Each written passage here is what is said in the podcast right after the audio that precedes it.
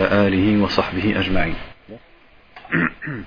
On va finir le chapitre Inch'Allah. Donc عن معاذ بن جبل رضي الله عنه قال قال رسول الله صلى الله عليه وسلم من عير أخاه بذنب لم يمت حتى يعمله أخرجه الترمذي وحسنه وسنده منقطع Dans ce hadith, le prophète sallallahu alayhi wa sallam dit Celui qui reproche à son frère un péché ne mourra pas sans l'avoir sans commis lui-même. Ça, c'est dans les sunan de Tirmidhi. Et il dit Sanaduhu munqati' c'est-à-dire sa chaîne de transmission entre guillemets est coupée, est interrompue. Et Sheikh Al-Albani a déclaré ce hadith comme étant daif, c'est-à-dire faible.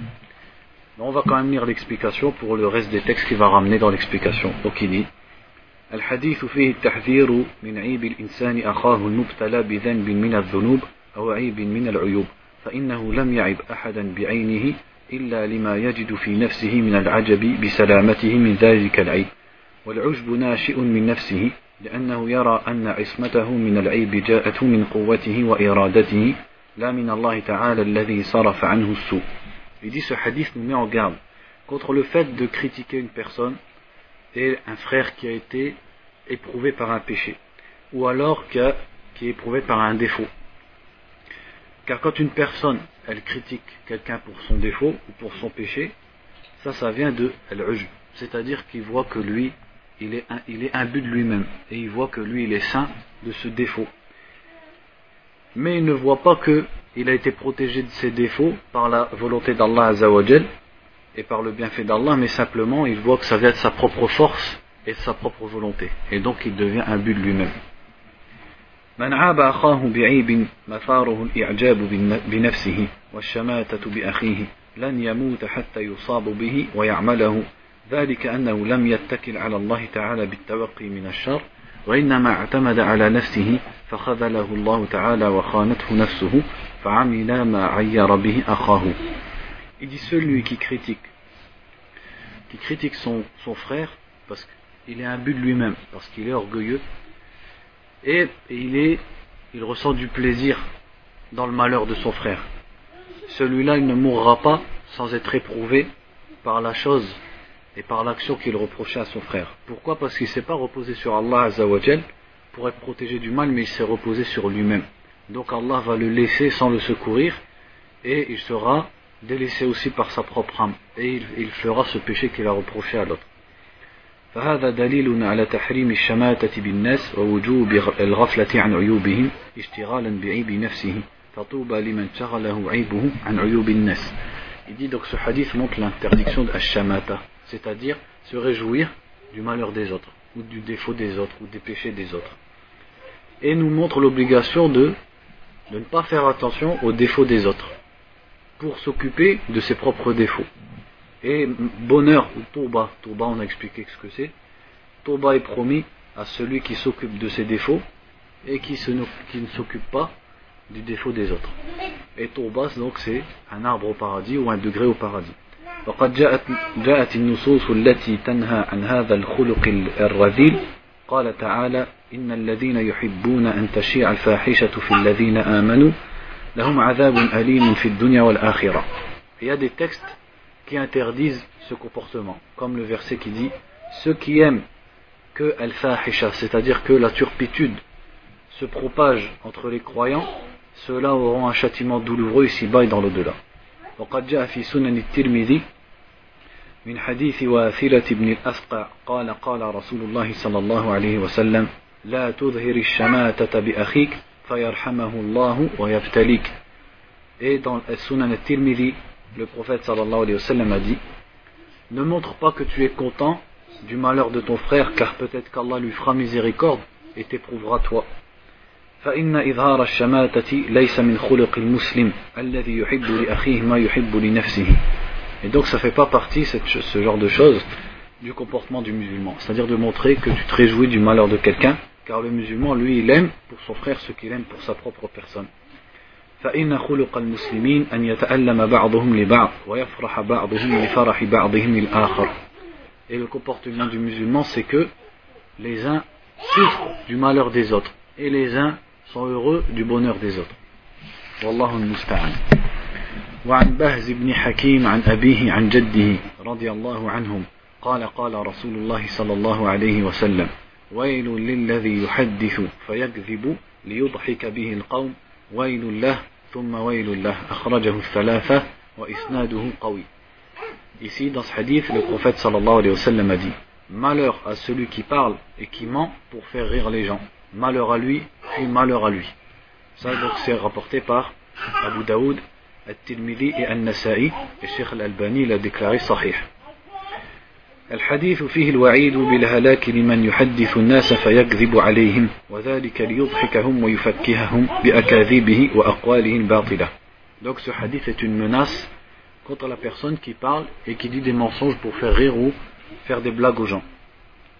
جاء تحريم الكذب في نصوص كثيرة من الكتاب والسنة من الكتاب قال تعالى ولا تقف ما ليس لك به علم وقال تعالى ما يلفظ من قول إلا لديه رقيب عتيد Donc il y a beaucoup de textes religieux qui parlent de l'interdiction du mensonge, comme dans le Coran, ne poursuis pas ce dont tu n'as pas de science. Et le verset qui dit, il ne prononce pas une parole sans qu'il y ait auprès de lui un surveillant attentif. Donc c'est-à-dire les anges qui, qui inscrivent les paroles de la personne.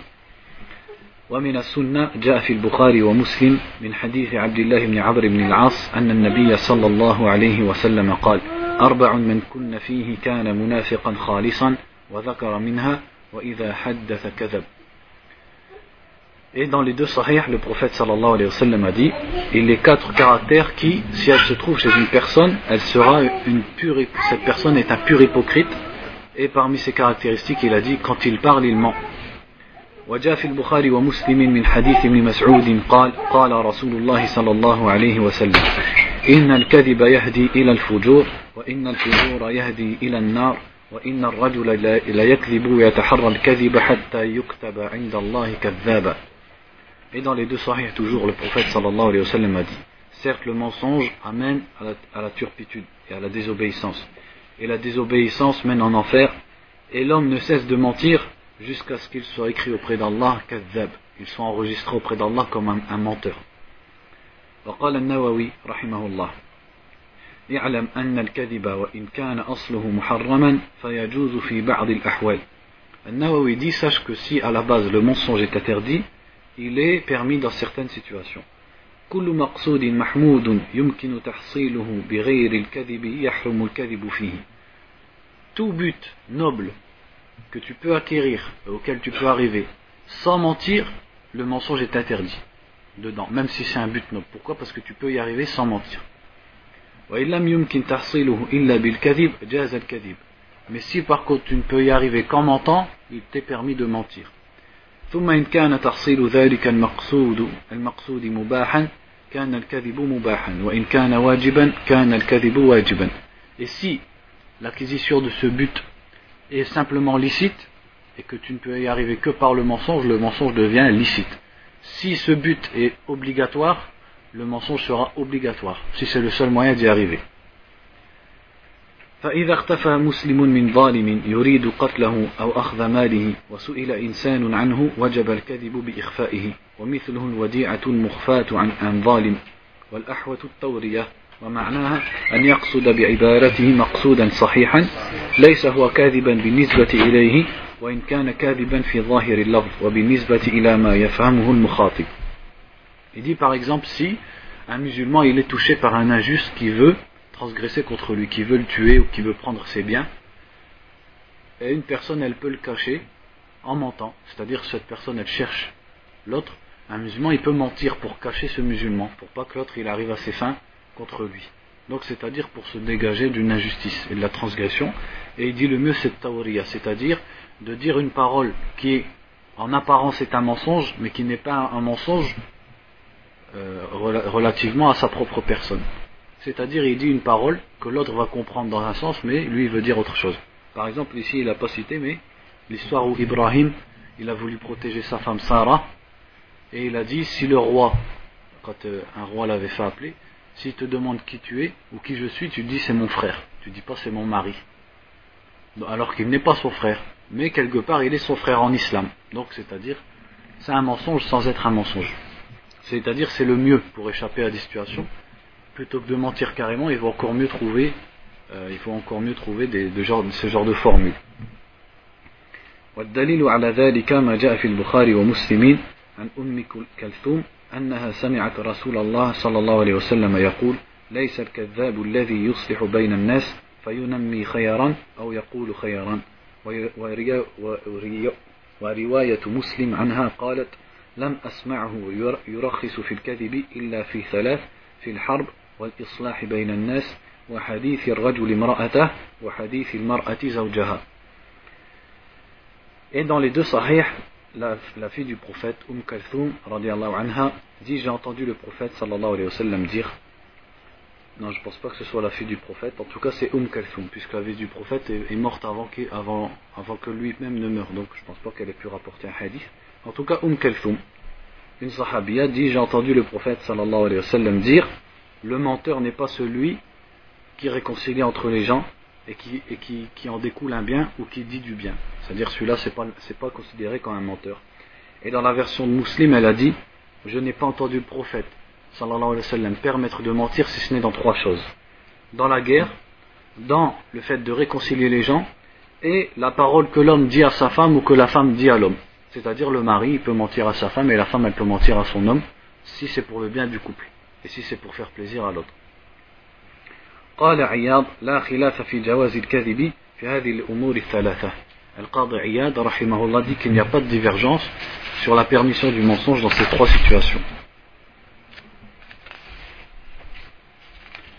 وعن أنس رضي الله عنه عن النبي صلى الله عليه وسلم قال كفارة من اغتبته أن تستغفر له رواه الحارث بن أبي أسامة بإسناد ضعيف Donc là, il ramène un hadith dont lui-même Ibn Hajar dit qu'il est faible et qui dit Pour expier la médisance que tu as fait contre ton frère, il faut demander pardon pour lui. C'est-à-dire que tu demandes à Allah de le pardonner.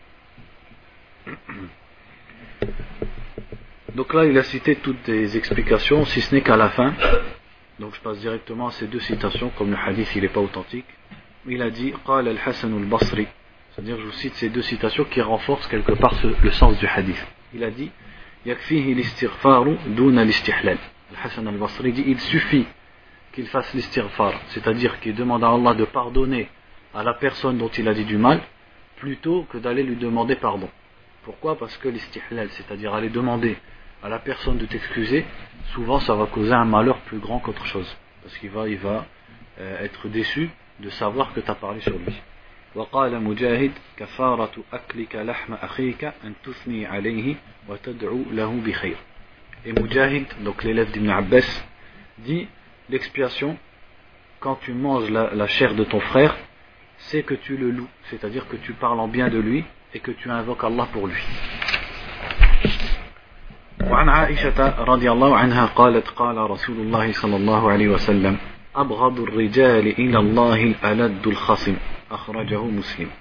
Ce hadith dit la personne la plus détestée auprès d'Allah, al-aladdul khasim, c'est-à-dire la personne qui se dispute et qui est mauvaise dans la dispute ou dans la discussion. Donc il dit dans l'explication Al-Aladdu huwa al-khasimu shadidul khusuma. Donc Al-Alad, c'est celui qui est dur dans la dispute et qui, qui a des discussions âpres, c'est-à-dire c'est dur de discuter avec lui, de débattre avec lui. Wa shadidul ta'abbi, قال تعالى وهو ألد الخصام وقال وتنذر به قوما لدا et Allah dit dans, dans le Coran وهو ألد الخصام c'est-à-dire et il est en parlant de d'une certaine catégorie de personnes et il est la personne la plus mauvaise dans la dispute ou dans la discussion et dans un autre verset il dit pour que tu avertisses un peuple ludda donc ça vient de al-ludud c'est-à-dire al-alad et là c'est ludda c'est-à-dire un peuple qui dispute et qui refuse la vérité. C'est ça qui est voulu ici. C'est-à-dire qui argumente dans le faux pour refuser la vérité. فاللدود شديد الخصومة يبغضه الله تعالى لأن مثل هذا لا يريد بلجاجه طلب الحق والوصول إلى الصواب وإنما يريد أن يظهر على مجادله ومخاصمه ولو بالباطل Donc al c'est celui qui se dispute durement. Donc Allah le déteste parce que ce genre de personne, par son parler, il ne veut pas la vérité et arriver à la vérité. Mais il veut simplement montrer euh, et vaincre la personne avec qui il discute et la personne avec qui il débat. Même si c'est pour défendre le faux. Et comme ça, ça nous fait penser aux charlatans d'Internet qui disent et qui prétendent d'être Ahl Sunnah wal Jama'a et qui disent oui, ceux qui s'appellent Salafi, ils sont loin des Salafs. Et en vérité, nous, on représente la majorité des musulmans et on est Ahl Sunnah wal Jama'a. Alors qu'en vérité, ils sont les héritiers de Jahm ibn Safwan et Bishar al-Mirrisi qui renient les attributs d'Allah. Et ils disent celui qui veut qu'il vienne débattre avec nous. Masha'Allah. Tawadua. Masha'Allah, la modestie. Et après, si tu débats avec eux, ils sortent des arguments complètement euh, du talbis, c'est-à-dire du mensonge, du déguisement dans les paroles, et que de la parole. Tu lui dis, Allah il a deux mains, il te dit, tu attestes à Allah un corps. Masha'Allah. Tu dis ce que j'ai pas dit. Donc, euh, ça, ça fait penser à ce genre de personnes.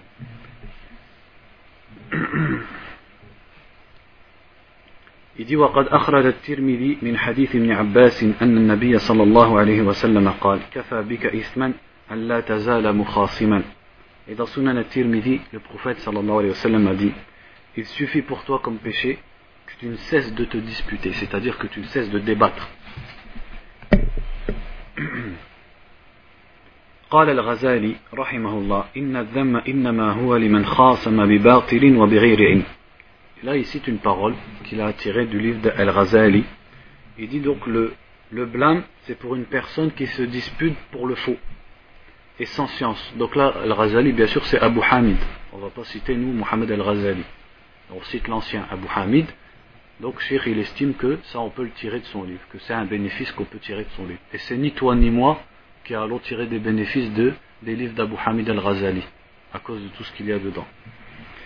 Donc il dit le blâme, c'est pour celui qui se dispute et qui débat par le faux et sans science. كالذي يتوكل في الخصومة قبل أن يعرف الحق في أي جانب وكالذي لا يقتصر على قدر الحاجة بل يظهر الكذب لإيذاء خصمه Il dit comme une personne qui choisit déjà une opinion avant même de connaître la vérité. Et il tranche déjà avant de se lancer dans la discussion. Ou alors celui qui ne se suffit pas du, de ce dont il a besoin dans la discussion, mais il rajoute et il va jusqu'à mentir pour nuire à la personne avec qui il débat et il discute. Comme là, j'attire l'attention sur euh, notamment ces gens dont je viens de parler, au cas où quelqu'un aurait lu l'article, ou parmi les auditeurs de Paltok, ils ont écrit une, euh, donc une, une parole sur Mohamed Khalil Harras, qui était un savant d'Al-Azhar, et qui a changé, et qui était à la base dans, parmi Ahlul Kalam, et qui est devenu après Salafi, c'est-à-dire il a choisi la Aqidah al-Sunnah wa Jama'a. Et il a écrit un char de Al-Aqidah al-Wasitiyah. Et donc ils ont cité des passages de ce livre, et donc comme ils jouent avec les gens parce qu'ils savent que les gens ils n'ont pas de bagages, et que c'est facile de leur tourner la tête, ils disent, parce qu'à un moment où Sheikh, euh, Sheikh Mohamed Khalil Harras dit, c'est-à-dire je ne vais pas vous dire texto ce qu'il dit, mais la signification de ce qu'il dit, c'est que Allah parle et Allah parle à des instants donnés, c'est-à-dire la parole d'Allah, elle peut être hadith, elle peut être nouvelle, comme lorsqu'Allah a dit à Moussa, Inni ana rabbuka alayk, il l'a bien dit à un moment précis. Il lui a dit, je suis ton Seigneur, enlève tes sandales, Allah lui a dit à un moment précis. Donc cette parole, elle est hadith. Avant qu'Allah la dise, il l'a pas dit. Vous comprenez ce que je veux dire? D'accord. Or, Al-Asha'ira, il refuse d'attester ça. Ils disent non, la parole d'Allah, c'est en fait euh, hadithun nafs, c'est-à-dire c'est ma'nan qa'imun bi azza C'est une signification en Allah. Et en arabe, ça, ça s'appelle pas le kalam. Ça, ça s'appelle hadithun nafs, la pensée. C'est comme ça qu'ils ont interprété la parole d'Allah. Donc ils disent que ces différentes paroles, bah, c'était des expressions ou des voix qu'Allah a créées ou, ou autre, pour exprimer ce qu'il y avait comme signification en l'essence d'Allah. Et ces significations qui sont en Allah, elles ne sont pas hadith, elles n'ont pas un instant donné. Elles sont et elles bougent plus. Bon. Déjà rien que de raconter, on n'a même pas besoin de dire la réponse pour comprendre que c'est n'importe quoi, mais bon. Et eux ils disent oui, c'est quoi ces salafis? Ils viennent avec des croyances bizarres que les, les musulmans ils n'ont jamais connues. Masha'Allah. Et donc Sheikh il dit dedans que la parole, la parole d'Allah est euh, Qadimun Naw' Hadith Hadithul Ahad c'est-à-dire la parole d'Allah est éternelle, c'est-à-dire il n'y a pas eu un moment où Allah ne pouvait pas parler. Allah, c'est une qualité qui est éternelle. Allah parle et peut parler et a toujours pu parler. Mais les paroles d'Allah sont chacune des paroles d'Allah sont hadith, c'est-à-dire elles sont à des moments donnés. Quand Allah a dit à Moussa telle parole, il ne l'avait pas dit avant.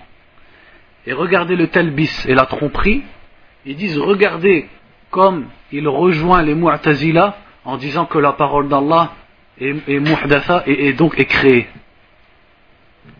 Pourquoi? Parce que chez eux, tout ce qui est hadith, il est forcément makhlouk. Tout ce qui est nouveau est forcément créé. Donc si tu dis à un instant T, Allah a dit telle chose qu'il n'a pas dit avant, eh ben forcément c'est que tu dis la parole d'Allah est créée. Oui, mais espèce d'âne, il fallait que tu dises que chez Mohamed Khalil Harras c'est pas comme ça, et chez Ahl Sunnah c'est pas comme ça. Donc il fallait pas accuser une personne d'une chose qu'elle n'a pas dit. Et tu dis oui, il dit que la parole d'Allah, c'est-à-dire Mohamed Khalil Harras dit que la parole d'Allah, les différentes paroles d'Allah sont hadith, c'est-à-dire elles arrivent à un moment précis. Et toi tu interprètes hadith comme étant dans ta compréhension fausse à toi, comme étant créé. Et tu dis Mohamed Khalil Harras dit que la parole d'Allah est créée comme les Mu'tazila. Et regardez le talbis comme il va loin. C'est que c'est qui qui dit que la parole d'Allah est créée? Certes, les Mu'tazila, ils disent que la parole d'Allah est créée. C'est-à-dire ce Coran qu'on lit, c'est une parole créée, qu'Allah a créée. Et c'est tout. Pour eux, Allah n'a pas de parole du tout. Alors que pour eux, pour ces charlatans-là, de aslama.com, Al-Asha'ira, ils disent que la parole d'Allah, c'est des significations donc qui sont en l'essence d'Allah. Et cette parole qu'on lit, le Coran, ce n'est qu'une parole qui exprime les significations qui sont en Allah. Donc, billah alaykum, cette parole, elle est quoi pour eux? Elle est, elle est créée. Donc, regardez le talbis. Eux, ils disent oui, ils disent parce que quand ils vous parlent de la parole d'Allah, ils parlent pas comme nous, on comprend ce qu'on lit dans le Coran. Eux, ils parlent de ce qui, les pensées d'Allah que eux ont imaginé qui n'existent pas. C'est-à-dire Allah parle, c'est tout. Et eux, ils parlent des paroles, des pensées d'Allah. Et donc, c'est ce que je veux vous faire comprendre, c'est comment ils jouent sur les mots pour arriver à des fausses conclusions et dire que Muhammad Khalil Harras, rahimahullah, dit que les paroles d'Allah sont créées. Alors que Muhammad Khalil Harras dit bien que les paroles d'Allah sont incréées, et elles sont les paroles d'Allah, il a juste dit qu'elles peuvent arriver à un instant T. Et pourquoi vous, vous ne dites pas que ce qui est écrit entre les deux couverture du mushaf c'est créé puisque c'est ça votre madhab. Et qu'en fait vous dites que la parole, ce que vous dites parole d'Allah, c'est simplement les significations qui sont en l'essence d'Allah. Et ce qu'on lit dans le Coran, ce n'est qu'une expression de la parole d'Allah qui sont en fait, entre guillemets, ses pensées, si on peut traduire en français comme ça. Regardez le talbis. Et sachez que je été sur leur site qu'une seule, une seule fois. La seule fois que je suis allé sur le site, j'ai vu ça. Alors j'ose pas imaginer ce qu'il y a dans le reste du site. Et après, t'attends Masha'Allah, Malik ibn Anas, Masha'Allah, le pseudonyme, il montre le tawadu, un pseudonyme qui montre la modestie de la personne, Malik ibn Anas. T'as pas trouvé d'autre pseudonyme que le nom de Imam Daril Hijra, Masha'Allah, tabarakallah. Et qui dit, ces salafis, ils ont une croyance bizarre que les musulmans, n'ont pas connue pendant 1200 ans. Et l'ont hérité de Mohammed ibn Abdel Wahhab. Alors que, admettons, rentrons dans son jeu. Mohammed ibn Abdel Wahhab, n'a fait répéter que la aqidah de qui? Ibn Taymiyyah. Donc déjà, tu nous as enlevé des siècles déjà. Et admettons qu'Ibn Taymiyyah est inventé. D'accord, eh bien enlevons tous les livres d'Ibn Taymiyyah. Prenons Ar-Rad al-Jahmiyyah d'Imam Ahmed. L'imam Ahmed, mashallah, c'est un wahhabi. Prenons euh, Ar-Rad al-Bishr al-Mirrisi de Uthman ibn Sa'id al-Darimi. Uthman ibn Sa'id, c'est un, wahhabi. Prenons les répliques de l'imam al-Bukhari. Est-ce que c'est un wahhabi? Prenons Laka'i et son livre Sharh Usul I'tiqad Ahl Sunnah wa Jama'a. Est-ce que Laka'i, qui n'a rien à voir avec Ibn Taymiyyah, est-ce que c'est un, wahhabi? Prenons, et d'autres encore, ulama, parce qu'ils disent, ces gens-là, et encore une fois, je, je les ai écoutés qu'une fois. Donc en une seule fois que j'ai écouté, j'ai entendu toutes ces catastrophes. Donc je ne sais pas si j'écoutais tous les jours, qu'est-ce que j'entendrais comme mensonge. Et si j'aimerais bien pas en parler, mais malheureusement on voit que ça touche les gens. Et quand Ahl Sunnah ils sont accusés, il faut quand même défendre pour montrer la vérité aux gens. Parce qu'on voit que ça touche des gens, et ça touche des... c'est parce que c'est facile. La page elle est blanche, donc c'est facile de la remplir, et d'attraper n'importe qui et de lui dire, etc. etc. Et ils disent oui, parce que ça, c'est des gens, ils n'ont que 3, 4 personnes avec eux, c'est-à-dire parmi les ulama. Masha'Allah. Et alors que nous, des noms, on peut en ramener des milliers. Ça, ça prouve ton minhaj. Ton minhaj, c'est juste de ramener des noms. Al-Nawawi a dit, Ibn Hajar a dit, donc c'est la vérité. Mais si c'est ça le jeu, on peut ramener nous aussi des noms. Et Ibn Taymiyyah et Ibn al-Qayyim, ils sont pas en dessous de Al-Nawawi, Ibn Hajar. Si c'est juste une question de nom, les noms, on va les ramener. Et on va ramener en premier Ibn Jarir al-Tabari, le premier exégète du Coran, qui, si on lit bien son tafsir, on retrouve la même explication du Tawhid qu'Ibn Taymiyyah, rahimahullah. Donc il faut arrêter de jouer comme ça avec les gens. Et donc je mets en garde tous les auditeurs contre ces charlatans, parce que c'est vraiment des charlatans. Et là, ils vous parlent comme ça, des petites paroles, mais à la fin, à quoi ils veulent vous faire arriver, c'est que tu as le droit d'invoquer les morts, et tu as le droit de faire tabarrouk auprès des tombes des morts, et tu dois emprunter une voix soufie, et le shir, tu dois être entre ses mains comme un mort quand on le lave, etc. etc. Ahl sunnah wal jama'a, masha'Allah. Ahl bid'a wal furqa, c'est ça la réalité. C'est les gens de l'innovation et de la division. Donc j'ai pas l'habitude de parler comme ça, mais là, c'est on est obligé pour montrer. Parce que comme on a accusé, et ils ont cité le centre Furqan précisément, eh ben, il faut montrer ce que c'est que notre aqidah et montrer qui est réellement affilié au salaf dans, notre, dans, ce, dans ce sujet. Ensuite, il dit donc أما الذي يحاج عن حق له وهو مظلوم فيه بطرق الحجاج الشرعي وأصول المرافعات المشروعة فلا بأس بها ولا تدخل في باب الخصومة المذمومة Il dit quant à celui qui argumente et qui débat et il est opprimé dans ce débat et lui il va emprunter donc les voies religieuses pour débattre ça il n'y a pas de mal et ça ne rentre pas dans la mauvaise discussion la mauvaise dispute ومثل ذلك الذي يجادل لإظهار دين الله تعالى وإعلاء كلمته et il en est de même pour celui qui débat pour faire euh, pour, pour euh, secourir la religion d'Allah et mettre au plus haut la parole d'Allah donc la parole d'Allah, pas comme ils disent eux. Hein. Parce que la parole d'Allah, comme ils le disent eux, je vois pas comment on peut la mettre plus haut. Allah musta'an. Et d'ailleurs, plus haut chez eux, il faut voir ce que ça veut dire, puisque apparemment on n'est pas les mêmes êtres humains, quoi. Parce que plus, pour eux, plus haut, ça a des sens assez bizarres, qui ne sont pas les sens que comprend tout être humain. Quand tu dis en haut, pour eux, ça veut dire euh, ni derrière, ni devant, ni à droite, ni à gauche, etc. Allah musta'an والظهور على أعداء الإسلام بدحض حججهم ورد شبههم وإبطال ضلالهم et aussi pour vaincre les gens les ennemis de l'islam en détruisant leurs preuves et en renvoyant leurs doutes et en annulant leur égarement فهذا محمود مثاب صاحبه donc ça c'est louable et celui qui le fait il est récompensé وهو ممن جاهد بلسانه ودافع ببيانه et il fait partie de ceux qui ont combattu par la langue et qui ont repoussé l'ennemi par al-bayan, c'est-à-dire par l'explication. وقد قال تعالى ولا يأتونك بمثل إلا جئناك بالحق وأحسن تفسيرا et Allah dit ils ne te viendront pas par un exemple sans qu'Allah ne te vienne par la vérité et par une meilleure explication وقال تعالى وجادلهم بالتي هي أحسن et Allah dit et débat avec eux de la meilleure des façons والآيات والأحاديث في الباب كثيرة والله الموفق Et il y a beaucoup de versets de, et de hadiths à ce sujet. Et on a fini le chapitre sur les mauvais comportements. Donc samedi prochain, on commencera le hadith sur les bons comportements.